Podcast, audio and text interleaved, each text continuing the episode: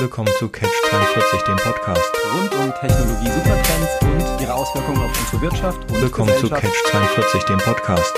Rund um Technologie Supertrends und ihre Auswirkungen auf unsere Wirtschaft und Gesellschaft. Heute mit dem ersten Teil einer Sonderfolge zum Thema Future Technologies. Wieso Sonderfolge? Was steckt dahinter? Die Episode beruht auf einer Veranstaltung gemeinsam mit der Rheinischen Fachhochschule Köln, die am 26. Oktober 2023 im Poolhaus stattgefunden hat. Der erste Teil bestand in einem Impulsvortrag von mir zum Thema Future Technologies und der zweite Teil der Veranstaltung bestand in einer Podiumsdiskussion gemeinsam mit Professor Dr. Werner Bruns, dem Leiter des Metis-Instituts. Das Metis-Institut forscht an der Schnittstelle von Wissenschaft, Wirtschaft und Gesellschaft rund um das Thema digitale Transformation. Sprich, das ist heute keine klassische Folge mit Sönke und mir. Heißt, alle von euch, die primär wegen Sönke zuhören, müssen wir leider auf die nächste reguläre Folge vertrösten. Für alle anderen haben wir einen Rundumflug zu Themen, die wir auch klassisch in unserem Podcast behandeln, sei es künstliche Intelligenz, Web 3, Mensch-Maschinen-Schnittstelle, Brain-Computer-Interfaces, Climate Tech und dergleichen mehr. Das sind die Themen, die in dem Impulsvortrag abgedeckt werden. Und in der Podiumsdiskussion geht's dann zu Themen wie New Work, Leitbilder unserer Gesellschaft, Social Scoring in China, der Trend zur Individualisierung in der westlichen Welt und so weiter. Sprich, genau um diese Schnittstelle zwischen Technologie und Gesellschaft, die wir auch in unserem Podcast regelmäßig behandeln und bei der wir beide denken, dass noch sehr viele wertvolle Erkenntnisse und auch Herkulesaufgaben für Wirtschaft und Gesellschaft schlummern. An der Stelle auch nochmal ganz vielen Dank an die Rheinische Fachhochschule Köln für die Aufnahme als auch die Einverständniserklärung, dass wir das Ganze hier auch auf unserem Kanal verwenden dürfen. Die Veranstaltung hat so ungefähr ein Dreiviertel Stunden gedauert. Deshalb haben wir uns gedacht, es in zwei Teile aufzuteilen. Erstens den Impulsvortrag, der dauert so knapp eine Dreiviertelstunde. Das ist die Sonderfolge, die ihr hier gerade hört. Und zusätzlich veröffentlichen wir noch eine zweite Sonderfolge, dann mit der Podiumsdiskussion, die dann ungefähr eine Stunde dauert. Die Reihenfolge ist an sich egal. Ihr könnt die einzeln hören. In welcher Reihenfolge ihr die hört, ist eigentlich auch egal. Wobei man schon sagen muss, das größte Hörvergnügen und der maximale Erkenntnisgewinn setzt wahrscheinlich ein, wenn ihr es ganz klassisch in der richtigen Reihenfolge hört. Erst die Folge hier und dann die zweite Sonderfolge. Außerdem noch ein kurzer Hinweis zur Soundqualität. Die mag ein bisschen abweichen von unserer klassischen Aufnahme, weil wir das nicht in dem regulären Setup aufnehmen, sondern eben der Sound auch teilweise von der Veranstaltung stammt. Damit genug der warmen Worte vorab und ab rein in die heutige Sonderfolge. Viel Spaß damit. Herzlich willkommen zu unserer Veranstaltung hier im Poolhaus. Future Technologies stehen auf der Agenda mit einem wunderbaren Vortragenden. Ja, ich darf Sie heute als Präsidentin der Rheinischen Fachhochschule Köln hier begrüßen und freue mich sehr, dass so viele auch den Weg hierher gefunden haben und der ein oder andere dann auch noch online dabei ist. Wir haben heute eine besondere Veranstaltung hier für die Studierenden, einen Blick über den Tellerrand des Curriculums, das heißt einfach ja etwas, was nicht im Standard-Lehrplan steht, sondern viel Inspiration bestimmt geben wird für das weitere Studium, für alle anderen viel Inspiration für den Arbeitsalltag. Also von daher besonders im Hinblick auf die Themen, besonders im Hinblick auf den Ort, das Poolhaus. Vielen Dank auch schon mal an das Team des Poolhaus, dass wir das heute hier in der Form machen können. Und besonders Nummer drei aufgrund des ja außergewöhnlichen Referenten, den wir heute hier begrüßen dürfen. Und ja, er sagt von sich selbst, er begleitet Unternehmen auf ihrem Weg in das digitale Neuland. Das heißt, wir dürfen heute so gesehen diesen Weg ein bisschen begleiten und erfahren, was das heißt und darüber hinaus habe ich noch ein Zitat gefunden aus der Wirtschaftswoche vom Januar, wo es ein Interview gab. Und da, ja, lese ich einmal kurz vor. Elektrizität ist nur ein kurzlebiges Phänomen. Der Mensch wird niemals fliegen. Es gibt einen Weltmarkt für vielleicht fünf Computer. All das haben einst kluge Menschen geglaubt. Unsere Vorstellungskraft stößt regelmäßig an ihre Grenzen. Das heißt, wir haben heute die Chance, unsere Vorstellungskraft zu stärken, neue Perspektiven zu gewinnen durch ja, die vielen Impulse, die wir gleich bestimmt erhalten werden. Wir als Hochschule sind auch in der Pflicht, unseren Studierenden neue Perspektiven zu eröffnen. Und ja, Future Technologies ist für uns extrem wichtig, weil wir Sie als Studierende heute ausbilden für ein Leben nach dem Studium. Das heißt, Bachelor drei Jahre, gegebenenfalls noch ein Master fünf Jahre. Das heißt, wir als Hochschulen müssen heute die Studienprogramme haben, die Sie darauf vorbereiten, was in fünf, sechs, sieben Jahren draußen im Arbeitsmarkt passiert. Und das ist eine große Herausforderung. Und dafür sind solche Impulse wie heute durch Future Technologies total wertvoll für uns. Also von daher an dieser Stelle schon mal ab, vorab vielen Dank an Felix Holzapfel, dass er heute bei uns ist. Philipp Schollmeier.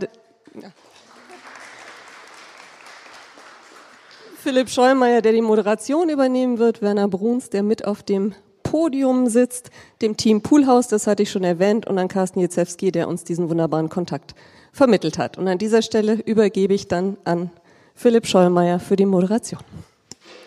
Vielen Dank, Frau Professor Bornemeier. Wir machen die Veranstaltung ja schon eine ganze Weile immer mit dem METIS-Institut der RFH zusammen. METIS steht für das Europa-Institut für Erfahrung und Management. Das heißt, es geht immer um einen Austausch von, von Theorie und Praxis. Und das Format, in dem wir auch heute wieder unterwegs ist, sind, ist der sogenannte Wissenschaftstalk. Das heißt, wir versuchen auf der einen Seite ein Stück weit zu unterhalten. Zum anderen haben wir aber natürlich auch als Bildungsinstitut den Auftrag, Inhalte rüberzubringen. Und dahingegen sind wir entsprechend unterwegs. Future Technologies ist das Thema heute. Das ist ja insbesondere im, seit dem letzten Jahr eigentlich mit dem Aufkommen von ChatGPT in aller Munde und es gibt viele Überlegungen, in welche Richtung das alles führen kann und führen wird. Es gibt aber durchaus noch einiges mehr als jetzt die KI, die da im Raum steht. Und da wird uns Felix Holzapfel heute einen Einblick geben, in welche Richtung das geht. Und wir werden hinterher diskutieren, welche Auswirkungen das auch möglicherweise auf die Gesellschaft an der Stelle hat. Er ist an der Stelle eine wirkliche Kapazität und wir sind wirklich froh, ihn heute hier zu haben. In den letzten 25 Jahren hat er unzählige Unternehmen aus dem Fortune 500, das ist also ein Index, der 500 umsatzstärksten Unternehmen in den USA beraten. Dazu kommen auch noch mal etliche Unternehmen aus dem DAX 30 und kleine und mittelständische Unterne Unternehmen, die er ins digitale Zeitalter begleitet und den Weg dahin auch geebnet hat. Er hat 2017 seine Digitalagentur verkauft, die er 2002 gegründet hat und ist heute Inhaber einer Beteiligungsgesellschaft und Beratungsgesellschaft und investiert an der Stelle in, in Startups. Und er ist Speaker und Autor und ist mehrfach ausgezeichnet worden vom Thinkers 360. Das ist ein weltweites Netzwerk für Business-to-Business-Experten zum Top 10 Global Thought Leader für digitale Transformation. Wenn man sich das alles so mal auf der Zunge zergehen lässt, kann man sich fragen, warum wir erst jetzt zusammen, zusammengefunden haben. Und umso mehr für, freuen wir uns natürlich, dass er heute bei uns ist. Felix, wir freuen uns auf deinen Vortrag und die Bühne gehört dir.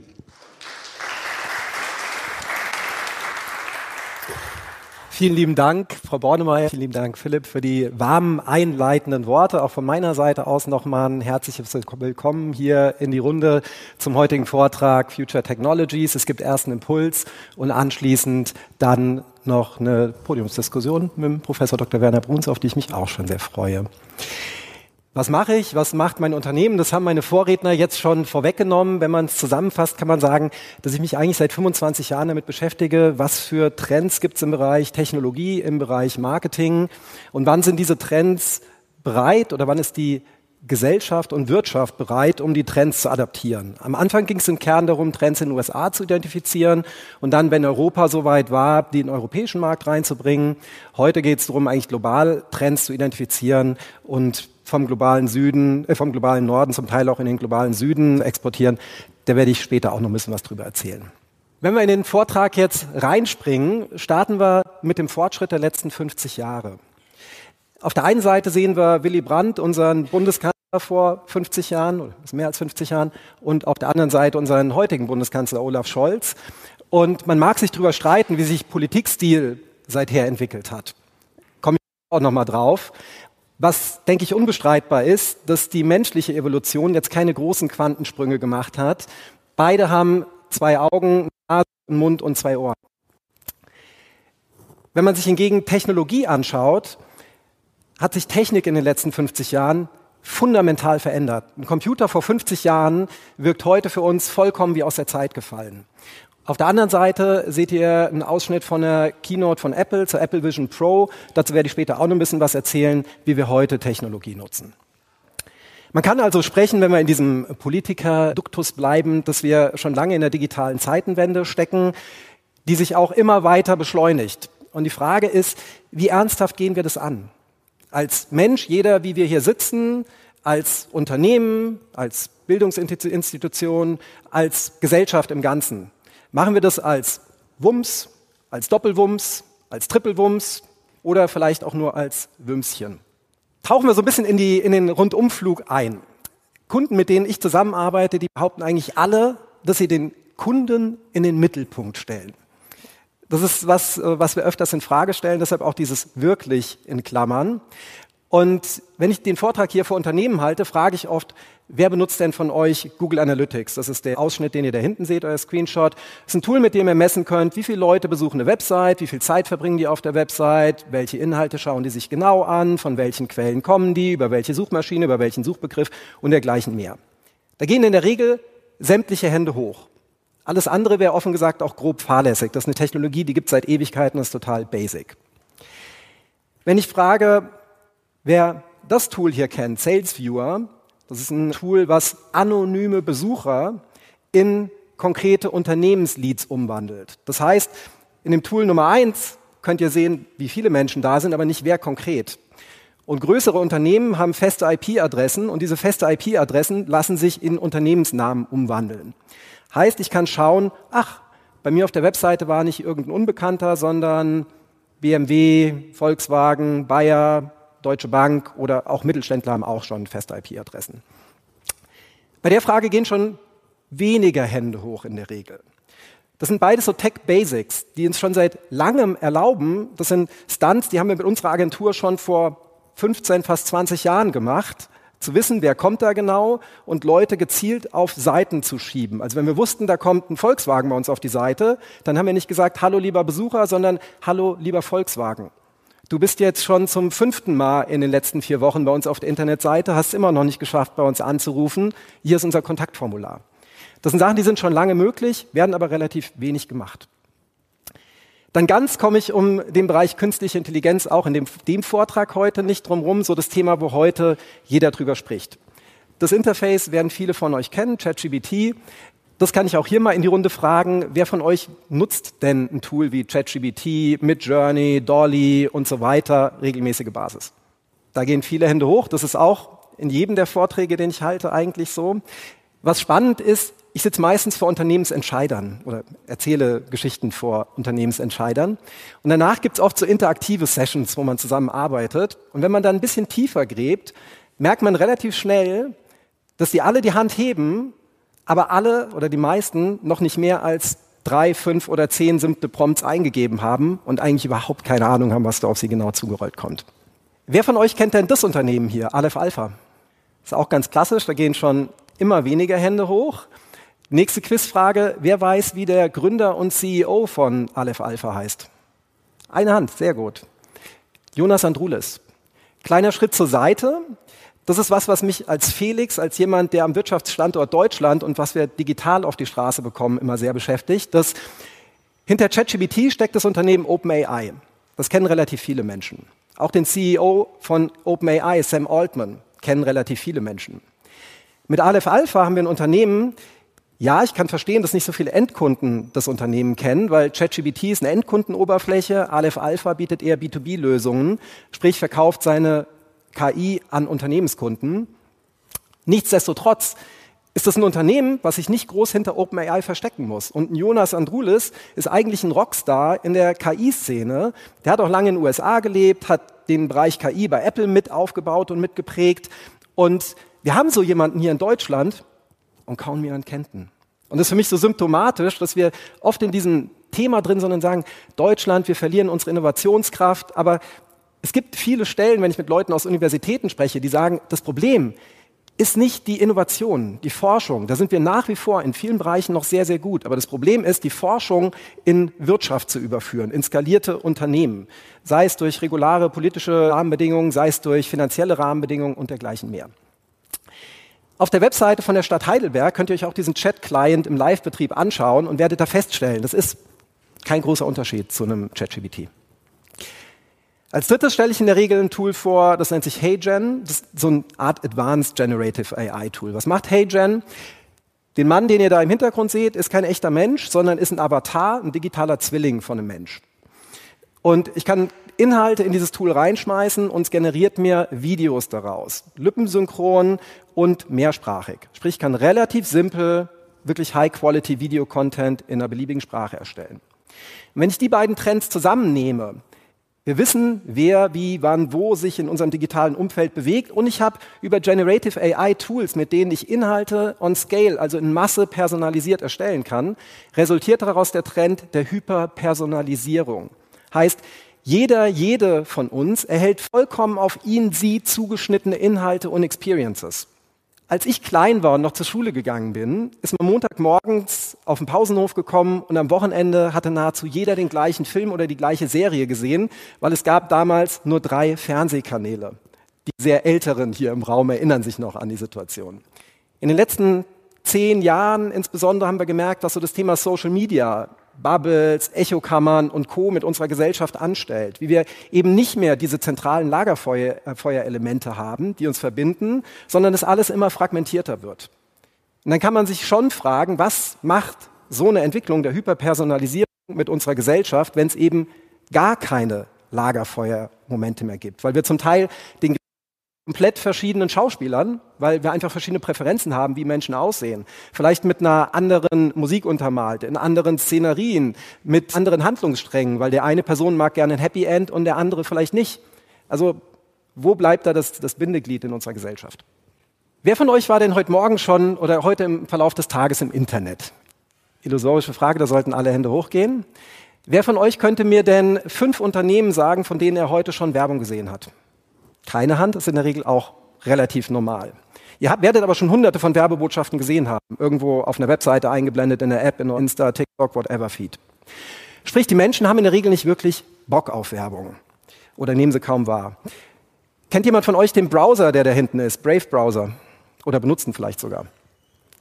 Ich sehe das ein oder andere nicken. Das ist ein Browser. Was macht den Charme dem aus? Einerseits, der ist relativ schnell und hat einen sehr guten Adblocker, weil er viel Werbung ausblendet, werden Inhalte schneller geladen. Was aber der eigentliche Gamechanger bei Brave ist, ist das, was hinten dran steckt, der sogenannte Basic Attention Token. Was steckt dahinter? Wie funktioniert Werbewirtschaft heute? Ganz simplifiziert, ich als Werbetreibender möchte Menschen erreichen, ihr treibt euch auf irgendeiner Plattform um und ich bezahle Google, Instagram, TikTok oder wen auch immer, um meine Werbung dort auszuspielen. Ihr dürft die Werbung schauen, sonst nichts. Bei dem Basic Attention Token ist der Ansatz zu sagen, lieber Werbetreibende, du bezahlst die Plattform und du bezahlst euch alle, die die Werbung schauen. Weil letztendlich, was machen Unternehmen? Sie spielen Werbung aus und sie wollen eure Aufmerksamkeit. Es sind eure Daten, auf denen die ganze Werbe Industrie basiert, auf denen die Werbung personalisiert ausgespielt wird, warum solltet ihr nicht einen Teil von dem Kuchen abbekommen? Das ist die Richtung, in die ein Basic Attention Token geht. Was so die Brücke schlägt zu, man spricht von ne, Web 1, Web 2 und jetzt auch Web 3. Web 2 oder Web 2.5, das Modell, in dem wir heute leben, sieht simplifiziert so aus. Wir haben oben die GAFAs, also sehr zentrale Gatekeeper wie in Google, Amazon, Facebook, App, Microsoft und Co die sämtliche eurer Daten haben, eure Fotos, eure Sprachnachrichten, sämtliche Datenpunkte, wie ihr euch im Web bewegt und die auch sämtliches Geld verdienen. Und so ein bisschen paradox von der Entwicklung her, im Web 1, als das Internet erfunden wurde, ging es darum, ein dezentrales Netzwerk zu entwickeln. Es war militärisch getrieben, viele Server örtlich verteilt stehen zu haben, damit, wenn auf eine dieser Maschinen eine Bombe drauf fällt, das Netzwerk immer noch funktioniert. Jetzt gibt es durch diese Gatekeeper, es gibt wenige zentrale Player, die einen sehr großen Teil des Internets abdecken, gerade in den USA eine Diskussion, die kreist so um, die nennen das Push the Button. Dass sie sagen, wir sind an einen Bereich gekommen, wenn ein Amazon sagt, Wir schalten morgen Amazon Web Services ab. Das ist so die Cloud-Infrastruktur, auf der sehr viele Internetseiten beruhen, die ihr täglich besucht und sehr viele Services. Dann funktioniert das halbe Internet nicht mehr. Wenn Facebook sagt, wir schalten unsere Server aus, kein Instagram, kein WhatsApp, kein Facebook mehr und so weiter und so fort. Also es gibt wenige zentrale Player, die eine sehr hohe Macht haben. Zu einer Zeit, wo uns eigentlich versprochen wurde, es wird alles immer dezentraler. Jeder kann seine Inhalte überall distribuieren. Jeder ist ein Content Creator. Und das Web 3 möchte das wieder aufbrechen. Wie macht es das im Zentralen? Indem die Oberfläche, über die ihr in das Web reingeht, von den Daten getrennt wird. Man spricht in dem Zusammenhang auch, oder die letzten Jahre war oft so die, das Wording, dass man gesagt hat, Daten sind das Öl des Internets. Das ist das Schmiermittel, auf dem alles läuft, das, womit das Geld verdient wird. Jetzt gibt es neuerdings so eine Tendenz zu sagen, wir wollen ja los von den fossilen Energieträgern. Öl vom Wording her ist vielleicht nicht mehr passend. Wir nennen es irgendwie Energieträger. Ich nenne es nach wie vor Öl, weil ich glaube, dass das eine Entwicklung ist im Web, über die wir hinaus müssen und die wir loswerden müssen. So. Wie funktioniert dieses System? Es gibt eben nicht mehr wenige zentrale Player, aller den GAFAs, sondern es gibt A, B, C, D, wen auch immer, die um euer Eintrittstor ins Internet konkurrieren. Aber die Daten, die ihr generiert, gehören euch, wo ihr euch bewegt, was für Präferenzen ihr habt und so weiter und so fort. Sprich, die Wertschöpfung verteilt sich anders, wie man es eben an dem Basic Attention Token schon gezeigt hat, dass das einfach ein durchgehendes Modell wird. Auch dieses Thema Self-Sovereign Identity, SSI, also eure selbstbestimmte Identität, das ist ein Ansatz, dass, wie gesagt, die Daten bei euch liefen. Ich hatte letztens auf einem Hospitality-Kongress eine nette Diskussion, da meinte jemand, Felix, wir haben, also wenn du bei uns was buchst auf der Webseite und du gehst auf das Bestellformular, dann hat dein Browser doch so eine Funktion, wenn du deinen Vornamen eingibst, dann gibt er doch deinen Nachnamen und deine E-Mail-Adresse und deine Straße ein. Also das funktioniert doch heute schon. Wozu brauchst du dieses SSI? Da habe ich demjenigen entgegnet, dass ich gesagt habe, du hast es scheinbar noch nicht richtig verstanden. Ihr als Hotel, gerade wenn ich öfter zu euch komme, solltet mich eigentlich sehr, sehr gut kennen. Aber die Realität ist, wenn ich in ein Hotel reinkomme, ist es meistens wie der erste Besuch. Und habe ihm dann ein Beispiel erzählt. Bei uns gibt es ein Hotel, das besuchen wir einmal im Jahr. Da sind wir immer nur einen Tag. So, und es ist immer das gleiche Prozedere. Ich komme da mit meiner Frau und meinen zwei Kindern an. Sprich, wir wollen Familienzimmer. Wir gehen abends immer in dem Restaurant essen, weil es dann sensationelles Schnitzel mitten im Nirgendwo gibt. Und wir wollen jeden Abend, immer wenn wir da sind, um 19 Uhr einen Tisch haben. Und dann bringen wir die Kinder ins Bett. Ich fange jedes Mal wieder bei Adam und Eva an. Dabei wäre es eben über dieses Thema so leicht, dass ich sage, ich gebe euch die Daten bei meiner Bestellung frei. Die wissen, welches Zimmer ich habe, die wissen, wie alt meine Kinder sind, die wissen, wann vielleicht das Familienzimmer, was wir heute haben, mit Stockbetten, vielleicht in ein anderes Zimmer umgewandelt werden sollte. Und ich muss denen auch nicht sagen, was ich bestellen will, sondern Schnitzel steht eigentlich schon auf dem Tisch, wenn ich, an, wenn ich da hinkomme. Der dahinterliegende Trend ist die Hyperdezentralisierung. Ich habe eben schon über diese zentrale Struktur oder dezentrale Struktur im Internet 1.0 gesprochen. Beim Web 3.0 geht es dahin, dass eigentlich wieder jeder Device, also euer Handy, euer Rechner, was auch immer ein sogenannter Node sein kann, wie so ein Server, wie er heute im Internet steht. Sprich maximale Dezentralität und genau das Gleiche auch, was eure Daten betrifft, weil die, wie gesagt, bei euch liegen. Das führt das Web A zu seinen Wurzeln zurück und B stellt es auch sehr etablierte Wertschöpfungsmodelle in Frage. Ich habe eben nur kurz skizziert, wie Werbung heute funktioniert. Wir haben noch nicht über Finanzindustrie gesprochen. Wie finden Transaktionen außerhalb vom klassischen Finanzsystem statt? Wir haben noch nicht über Themen wie NFT-Tokenisierung von, von wertvollen Gütern gesprochen und dergleichen mehr. Nächster Punkt. Wie bewegen wir uns besser durch digitale Inhalte? Ich habe vor ein bisschen mehr als 25 Jahren angefangen, Webseiten zu bauen. Die sahen damals schon sehr ähnlich aus, wie Webseiten heute aussehen. Ja, da waren hässliche Icons drauf und ja, es gab noch kein Flat Design, aber von dem Basic, wie es funktioniert, war es damals schon erschreckend gleich, wie es heute ist. Meinen ersten Computer hatte ich, da war ich acht Jahre alt, das war 1986, das war ein Atari 520 ST, der hatte auch schon einen Monitor, eine Tastatur und eine Maus. So, auch das sieht heute oft nicht so viel anders aus. Jetzt gibt es erste Ansätze, gerade Apple ne, hat die neue Apple Watch Ultra 2 eingeführt. Bei der ersten Version musste ich, wenn ein Anruf kommt, noch swipen, also Touchscreen-mäßig. Jetzt kann ich mit der Geste den Anruf öffnen. Also die arbeiten daran, wie kann sich die Mensch-Maschinen-Schnittstelle verändern. haben dieses Jahr auch ein Device vorgestellt, der nennt sich Apple Vision Pro, auf den ich schon mal referenziert habe in diesen 50 Jahren Fortschritt. Das Apple ist sehr, sehr gut darin, bestehende Technologie zu nehmen und sie ein Quintchen besser zu machen. Das haben sie schon mit dem MP3-Player und dem iPod gemacht, das haben sie mit dem Smartphone, mit dem iPhone gemacht, das haben sie mit dem Tablet, mit dem iPad gemacht, das haben sie mit der Smartwatch, mit der Apple Watch gemacht. Und insofern gibt es so die Hoffnung, weil den Device, Augmented Reality, Virtual Reality, Extended Reality, wie auch immer ich dieses Kind nennen will, gibt es schon lange. Aber er ist noch nicht im Massenmarkt angekommen. Und jetzt gibt es so die Hoffnung auf den sogenannten Apple Vision Pro Moment, dass Apple eben genau es schafft, diese Technologie über den Tipping Point zu bringen, dass mehr Menschen so mit Technologie interagieren. Ob sie es schaffen oder nicht, eine Frage, die ich gerne bei so Vortragen stelle, ist, ich habe eben schon erwähnt, ich habe zwei Kinder, die sind fünf und sechs Jahre alt. Wer von euch glaubt, dass wenn die im Erwachsenenalter sind, die noch einen Großteil ihrer Zeit vor einem Bildschirm, einer Tastatur und einer Maus verbringen werden? Einen Ketzer gibt es, zwei, zwei, drei Ketzer gibt es immer. Ja. Ich glaube das nicht. Ich glaube, dass die anders mit Technologie interagieren werden. So, aber we will see. Time will tell. Einen Schritt weiter. Technologie mit der Kraft der Gedanken steuern. Ihr seht hier einen Screenshot von einem Video von einer Firma, die heißt Neuralink. Wer von euch weiß, wer hinter der Firma Neuralink steckt? Gehen ein paar Hände hoch. Elon Musk. Elon Musk ist auch jemand, der sehr gut ist, Technologie, die es schon gibt, einfach ein bisschen neuen Twist, ein bisschen neu zusammenstecken und daraus was Neues zu kreieren. Und ein Marketinggenie, einfach Stories zu erzählen, die weltweit in den Medien landen. Das Video hier von Neuralink, ihr seht einen Affen, der spielt Computer. Das Besondere dabei ist, wenn ihr ganz genau hinguckt, der Joystick von dem Computer, der hängt da gar nicht dran. Der Affe hat nämlich einen Chip in seinem Gehirn, mit dem die Hirnströme gemessen werden und anhand der Hirnströme der Affe das Computerspiel steuert. Es gibt aber Firmen, die sind nicht so gut wie Elon Musk im Marketing und im Storytelling und auf der breiten globalen Medienbühne zu erscheinen, die aber schon entscheidende Schritte weiter sind, die nämlich vergleichbare Sachen schon mit Menschen machen. Hier ein Beispiel ist die Firma Synchron.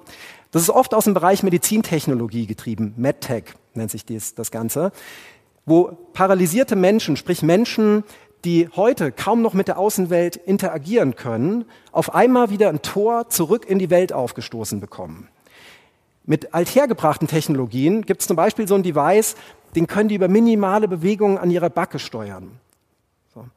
Und setzen damit mühevoll einzelne Buchstaben zu Wörtern und diese Wörter zu Sätzen und diese Sätze zu dem, was sie sagen wollen, zusammen. Das dauert unfassbar lange. Und für die Menschen ist das einfach ein unfassbarer Gamechanger, auf einmal wieder Kraft ihrer Gedanken mit der Außenwelt kommunizieren zu können, das in Sprache übersetzen zu können, Ihr seht hier einen Patienten, der komplett paralysiert ist, der surft im Web, der kauft online wieder ein, der kann wieder online banken, der kann ganz normal WhatsAppen und mit anderen Leuten interagieren. So. Ist einfach ein krasser Sprung, den Technologie da heute schon ermöglicht. Der dahinterliegende Trend aus meiner Sicht ist die Hyper Experience. Das heißt, wir konsumieren nicht länger Inhalte, sondern steuern und erleben die Inhalte. Und das teilweise sogar realer und intensiver, als wir es in der Realität machen, weil uns Informationen direkt an unseren Sinnesorganen vorbei in unser Gehirn reingespeist werden. Sprich, was macht unser Gehirnstand heute? Das nimmt Signale über unsere Sinne auf, sprich Tastsinn, Hören, Riechen, was auch immer. Und das Gehirn übersetzt diese Signale in eine bestmögliche Einschätzung, was wir sehen. Und diese ganze Übersetzung umgehen wir halt, wenn wir direkt zwischen Technologie und Gehirn interagieren. Dann taucht auch die Frage auf, werden Roboter Menschen ersetzen? Die Antwort ist, machen sie heute schon an ganz vielen Stellen. Das hier ist ein Lieferroboter aus Tallinn. Die fahren da schon seit Jahren rum autonom in der Straße und liefern Pakete aus, liefern Essen aus und dergleichen mehr. Wobei wir auch gar nicht so weit gehen müssen. Ich weiß nicht, wer von euch schon mal in Monheim war und da die selbstfahrenden Busse gesehen haben. Ist kein Roboter, aber wir können auch ne, hier um die Ecke gehen und sehen das schon.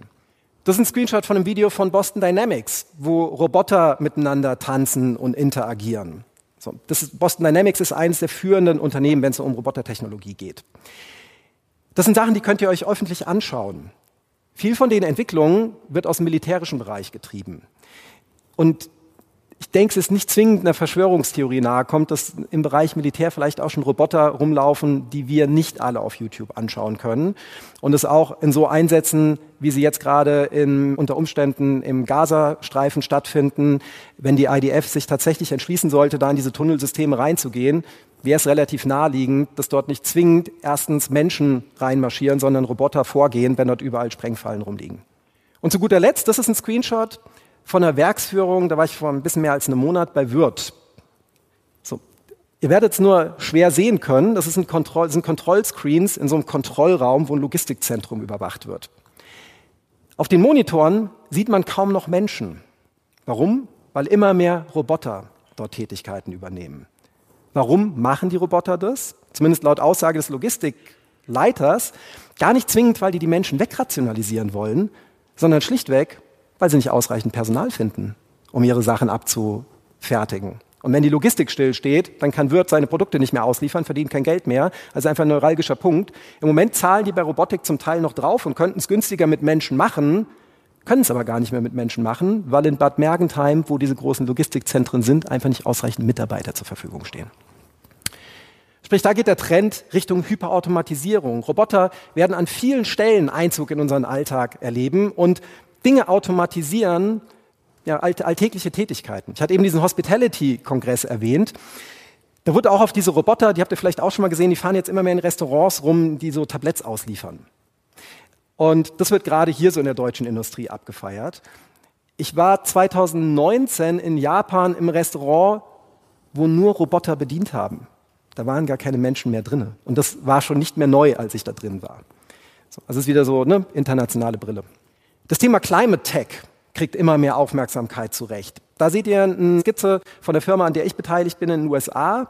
Da geht es darum, emissionsfreie Häuser zu bauen. Das, was ihr an Schwarz oben drauf seht, sind Solarpanels, sprich Häuser, die komplett energieautark laufen. Und es gibt so diesen, diesen Ansatz der Smart City, der schlauen Stadt. Was relativ komplex ist, weil wenn ich es top-down mache, so eine Stadt ist eine sehr, sehr, sehr heterogene Systemlandschaft. Und unsere Idee war zu sagen, was passiert, wenn wir das bottom-up machen? Wir machen nicht eine ganze Stadt, sondern wir fangen einfach mit einem Block an, kaufen den Block, bauen da smarte Häuser drauf, kaufen den nächsten Block, bauen da smarte Häuser drauf und verbinden diese einzelnen Blocks. Dann entsteht da vielleicht irgendwann ein Smart Fädel draus. Und aus diesen Smart Fädels vielleicht eine schlauere Stadt, als wir sie heute haben. Das hier ist ein Screenshot von, einer, von einem Unternehmen, das nennt sich Enough Food. Was macht Enough Food? Die machen Fleischalternativen. Und die Fleischalternativen werden mit 93 Prozent weniger Wasser, 97 Prozent weniger Futter erstellt und generieren 97 Prozent weniger CO2-Emissionen, als wir sie heute mit Fleisch, Hähnchen und so weiter generieren. Der nächste Screenshot ist von einem Unternehmen, das nennt sich Scilab.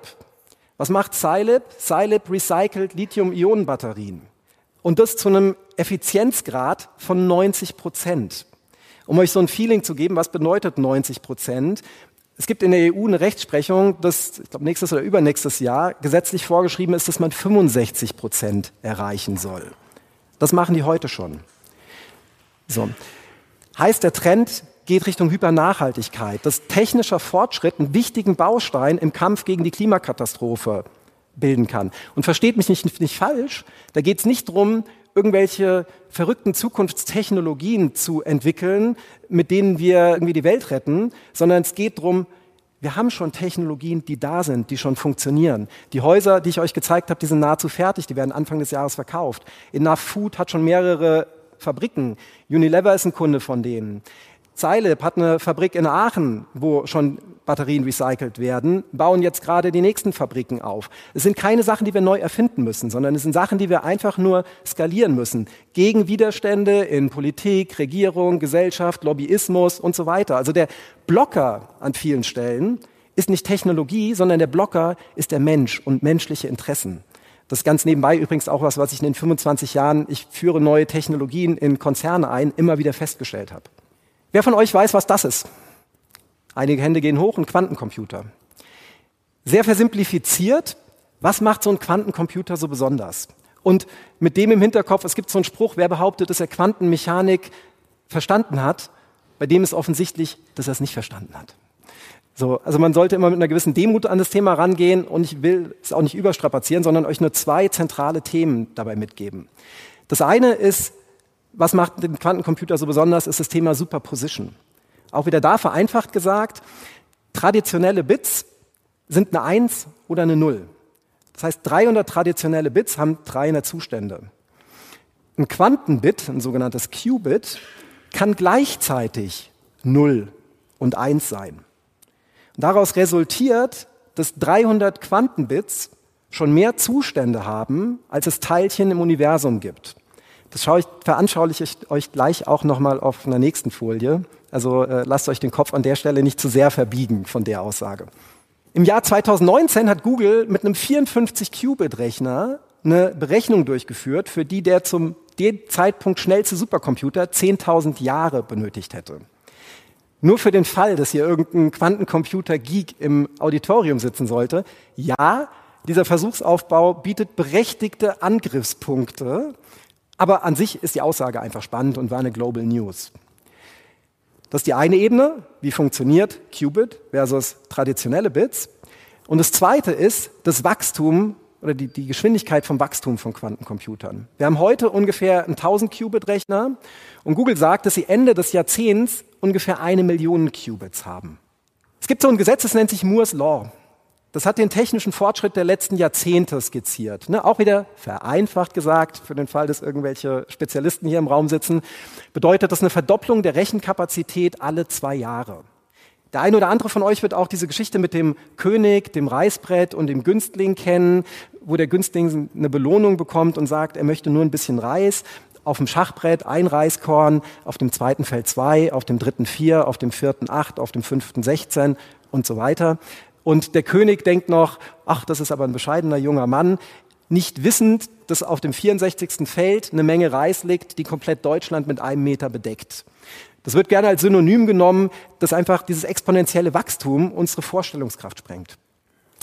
Wenn wir dem jetzt das Thema Quantencomputer entgegenstellen, also wir haben die Ebene Superposition, ich bin nicht eins oder null, sondern ich bin beides gleichzeitig, sprich ein Teilchen hat schon direkt zwei Zustände und das Wachstum, wir verdoppeln nicht jedes Feld, sondern wir verzehnfachen jedes Feld. Heißt, auf dem zweiten Feld liegen schon 1024 Reiskörner, nämlich 2 hoch 10. Auf dem dritten Reisfeld liegt schon eine Zahl, die wir uns kurz auf der Zunge zergehen lassen. Wir haben da die Tausender, die Hunderttausender, die Millionen, die Milliarden, die Billionen, die Billiarden, die Trillionen, die Trilliarden, die Quantillionen, Quantilliarden, sprich eine Quintillionen an Reiskörnern auf dem dritten Feld. Auf dem vierten Feld haben wir eine Zahl, ich weiß nicht, ob es hier jemand im Raum gibt, der eine Zahl mit mehr als 300 Nullen sagen kann, wie die heißt. Ich kann es leider nicht mehr, also es übersteigt den mir bekannten Zahlenraum. Und wenn wir auf das fünfte Feld gehen, kann mein Computer, ein MacBook Pro, das schon nicht mehr rechnen. Und das ist die, der Unterschied an Geschwindigkeit, über den wir sprechen. Da liegen auf dem klassischen Schachbrett gerade 16 Reiskörner und auf der anderen Seite eine Zahl, die wir nicht mehr greifen können. Sprich, der Trend geht Richtung Hypergeschwindigkeit. Und wir haben gemerkt, wie in den letzten Jahrzehnten der Fortschritt unsere Gesellschaft, Wirtschaft ja an vielen Stellen schon überfordert hat. Und da ist einfach die Frage, wie gehen wir mit einer Entwicklung um, die absehbar nochmal wesentlich beschleunigt wird. Dann kann man sich fragen, was hat das alles miteinander zu tun? So. Heute sprechen viele Menschen über KI. Das ist auch was, was ich in den letzten 20 Jahren, wo ich mich mit Trends beschäftige, immer wieder beobachtet habe, dass wir dazu neigen, unseren Blick sehr zu verengen und uns nur mit einem Thema zu beschäftigen, dieses Thema total zu überhypen und aber auch den Blick aufs große Ganze zu verlieren. Deshalb auch so der Vortrag heute, denn es gibt noch viele andere Technologien, über die wir heute gesprochen haben. Ne? Quantencomputing, 3D-Internet, Web 3, Robotik, Mensch-Maschinen-Schnittstelle, Brain-Computer-Interfaces. Über so Sachen wie Nanotech oder Biotech und so weiter und so fort haben wir noch gar nicht gesprochen. Auch da gibt's super spannende Entwicklungen, die für viele nach Science Fiction klingen, aber heute schon im Labor Realität sind. Und der Punkt ist, dass sämtliche dieser Technologiefelder sehr eng miteinander vernetzt sind. Ein Fortschritt im Bereich künstliche Intelligenz hilft, Fertigungstechnik zu optimieren. Die Fertigungstechnik erlaubt uns im Bereich Quantencomputer vorwärts zu kommen. Der Fortschritt im Bereich Quantencomputer hat wieder eine Auswirkung auf KI, auf Biotechnologie, auf und so weiter und so fort. Also die Querwirkungen sind einfach sehr extrem. Der Trend dabei lautet Hypervernetzung. Sprich, ein Fortschritt in einem Technologiefeld kann unter Umständen eine Kettenreaktion an ganz anderen Ecken auslösen. Die Moral von der Geschichte. Ihr seht hier einen Screenshot von einem Unternehmen, an dem ich auch beteiligt bin, das heißt Agribora.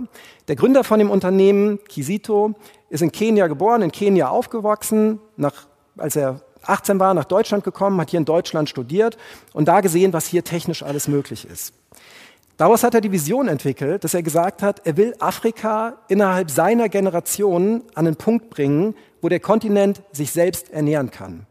Indem er einfach Hightech-Lösungen nimmt, wie Satellitentechnologie, künstliche Intelligenz, Blockchain-Technologie und dergleichen mehr, das auf eine SaaS-Plattform, Software-as-a-Service-Plattform, in ein cloud-basiertes System im Web bringt und in einem Low-Tech-Umfeld, nämlich Kleinbauern in Ostafrika zugänglich zu machen. So. Da stehen relativ viele starke Partner hinten dran, ne? eine European Space Agency, eine Weltbank, eine Gesellschaft für internationale Zusammenarbeit und so weiter und so fort. Also sehr, sehr spannendes Unternehmen. Jetzt war ich im Sommer in Kenia, um mir das mal live vor Ort anzuschauen. Dann führt man einerseits Diskussionen mit Regierungsvertretern. Bei denen geht es um so Themen wie Food Security. Wie stellen wir sicher, dass wir in der jetzigen Anbauperiode ausreichend ernten, damit am Ende der Anbauperiode unsere Bevölkerung ausreichend zu essen hat? Und da helfen so Sachen wie, wir nehmen Satellitenbilder, lassen eine KI drüber laufen, können anhand der Biomasse errechnen, wie viel Saat, wie viel, wie viel Ernte und Ertrag auf dem Boden liegt, welcher erntet, also welches Produkt dort geerntet wird, Kartoffel, Mais, Soja, was auch immer. In Kombination mit Wetterforecast-Modellen, die Bauern, die Ernte und so weiter optimieren können. Also mit denen kann man wirklich Diskussionen auf einem sehr, sehr hohen tech-spezifischen Level halten. Das Bild, was ihr da seht, ist sehr, sehr weit außerhalb, in Kisumo, glaube ich, wo wir Farmer vor Ort besucht haben. Und dann sitzt du dort mit Farmern zusammen und die interessiert Technologie überhaupt nicht. Sondern für die geht es um eine Frage und die lautet, bring more money in my pocket. Wie schafft ihr es, mehr Geld in meine Tasche zu bringen, damit ich meine Familie ernähren kann? Der Trend dabei heißt für mich Hyperhuman Touch. Da schließt sich auch so ein bisschen der Kreis zu, kennen wir unseren Kunden oder nicht. Das ist toll, was wir an technischen Möglichkeiten heute haben. Aber wir dürfen den Menschen nicht nur nicht aus dem Blick verlieren, sondern müssen ihn immer wieder zurück in den Mittelpunkt setzen. Und es war schon in der Vergangenheit so, das ist jetzt so und mein Take ist, dass es in der Zukunft auch so sein wird. Das Ganze, diese ganzen Trends, Technologien, gesellschaftlichen Entwicklungen lassen sich eigentlich auf eine sehr zentrale Erkenntnis runterbrechen, die uns von Jägern und Sammlern die in Höhlen gelebt haben, hier in das Pool aus heute geführt haben. Und das ist die Erkenntnis, dass man Fortschritt nicht aufhalten kann. Wenn es irgendwas gibt, wo wir hingehen können, dann macht der Mensch das. Ja, wir können es nur gestalten. Ich würde sagen, ich war selbst nicht live dabei, aber dass es auch in der Höhle schon viele Leute gab, die gesagt haben, nee, lass uns lieber mal in der Höhle bleiben. Hier ist sicher, wir haben Feuer, wir haben ausreichend zu essen. Aber es gab halt einen, der gesagt hat, nee, ich gehe da raus und guck, ob es hinterm Fluss noch irgendwas anderes gibt. Ob das ein Christopher Columbus war, wo Leute gesagt haben, äh, sei mal vorsichtig, nicht, dass du hinten von der Scheibe mit deinem Schiff runterfällst und äh, Amerika entdeckt hat. Landung auf dem Mond, ja, für Jahrtausende ein Traum der Menschheit gewesen, unvorstellbar. Inzwischen sind wir da und überlegen, wie wir zum Mars kommen. Um den Kreis zu schließen zum Anfang des Vortrags und so die, den Weg zu ebnen zu unserer Podiumsdiskussion, greife ich nochmal das Bild auf vom Anfang 50 Jahre Fortschritt. Wo ich gesagt habe, menschlich, evolutionär haben wir uns nicht groß verändert. Gesellschaftlich schon. In den letzten 50 Jahren haben sich viele Sachen getan. Gleichberechtigung Mann, Frau, wie wir mit LGBTQ plus der Community umgehen, wie wir eine multikulturelle Gesellschaft geschaffen haben, wie wir mehr Wohlstand generiert haben. Entgegen aller Unkenrufe, wenn wir rein, rein zahlenbasierte Dinge nehmen, geht es uns heute besser als jemals zuvor. Demgegenüber stehen aber auch gegenläufige Entwicklungen. Wenn wir uns die Bilder hier angucken, ein Willy Brandt war auch vor meiner Zeit, für die meisten hier, also ich habe es auch nicht live miterlebt, sondern kenne es nur aus dem Geschichtsunterricht oder aus Erzählungen von meiner Oma. Das war einfach noch, das war eine Zeit des Aufbruchs, wo sich viel verändert hat. Ja, bei uns verändert sich heute auch viel, hat sich damals aber auch schon.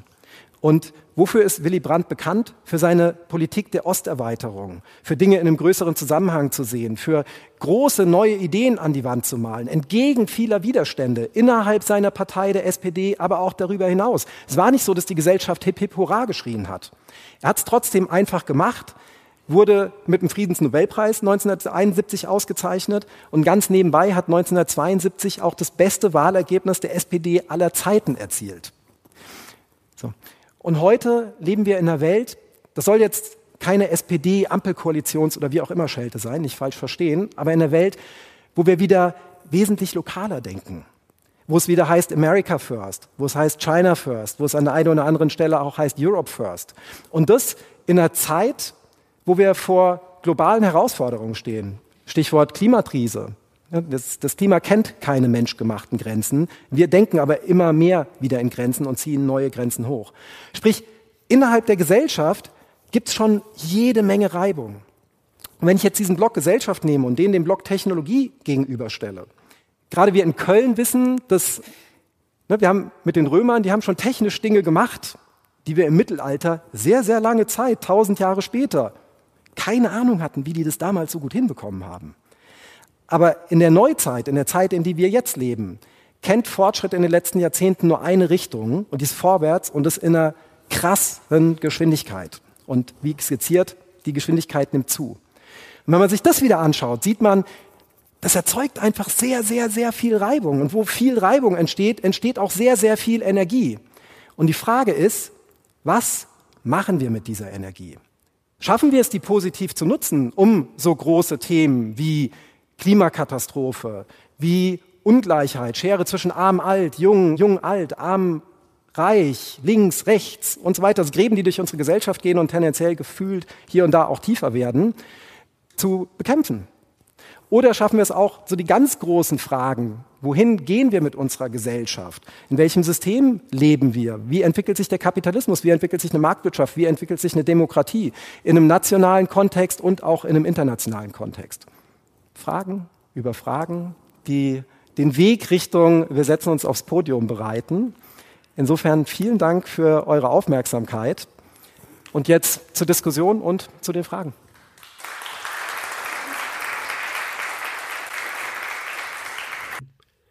Das war der erste Teil der Sonderfolge zum Thema Future Technologies. Teil zwei findet ihr entweder unter podcast.catch-42.com oder auf Spotify, Apple, Amazon und Co. beziehungsweise dem Podcast-Player eurer Wahl. Auch da dann viel Spaß damit und bis bald. Ciao.